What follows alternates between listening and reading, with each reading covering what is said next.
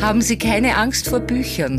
Ungelesen sind sie völlig harmlos. Das Superfly Buch der Woche von Buchhändlerin Anna Jeller.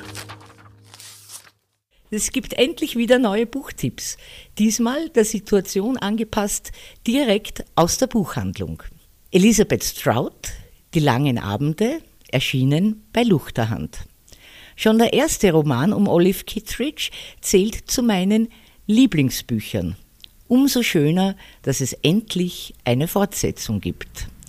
Olive lebt in Crosby, einer Kleinstadt an der Küste von Maine, und sie ist mittlerweile eine alte Frau.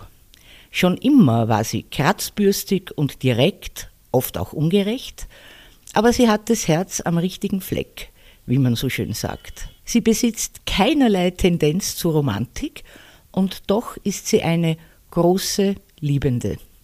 Mit über 70 heiratet sie zum zweiten Mal, wechselt den Wohnort, lässt sich auf Neues ein. Was sie immer begleitet, ist ein Konflikt mit ihrem Sohn und ihre Erkenntnis, nicht immer eine ideale Mutter gewesen zu sein.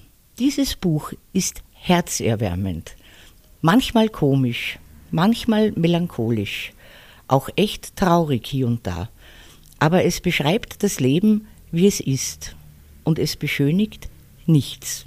Themen wie Altern und Einsamkeit durchziehen den ganzen Roman, den ich in einem Schwung gelesen habe.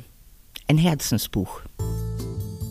Der Superfly-Buchtipp dieser Woche Elizabeth Strout, Die langen Abende, erschienen im Luchterhand Verlag. Lesen aus Leidenschaft. Anna Jeller ist Buchhändlerin in der Margaretenstraße. Ihr Buch der Woche online auf superfly.fm.